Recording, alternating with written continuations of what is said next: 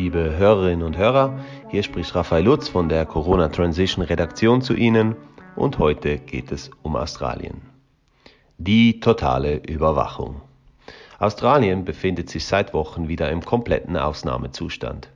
Das Land geriet zuletzt durch harte Ausgangsbeschränkungen, protestierende Lkw-Fahrer und immer wiederkehrende Polizeigewalt in die Schlagzeilen. Perfekte Bedingungen für die Politik, im Eiltempo weitere drakonische Gesetze umzusetzen.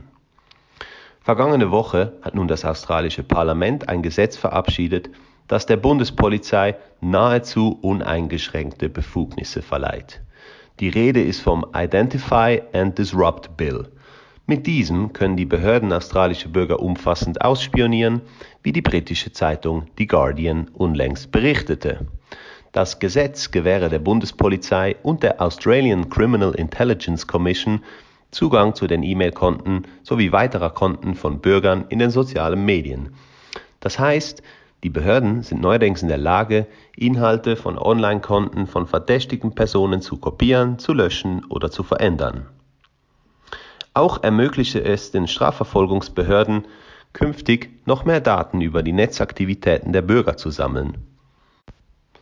Die Regierung rechtfertigte das Gesetz mit der Begründung, damit schwere Straftaten im Internet zu verhindern. Das Gesetz sehe zudem vor, dass Haftbefehle nicht einmal mehr von einem Richter oder Staatsanwalt unterschrieben werden müssen.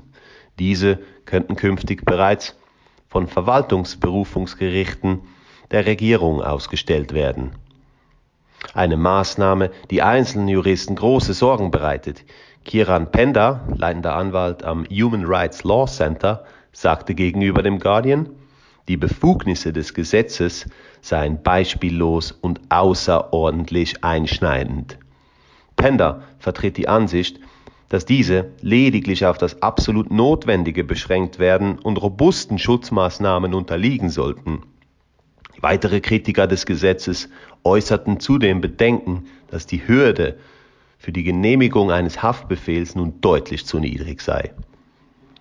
Zudem habe die Regierung nicht alle empfohlenen Schutzmaßnahmen umgesetzt. Etwas, das der parteiübergreifende Ausschuss des Parlaments für Nachrichtendienste und Sicherheit empfohlen habe.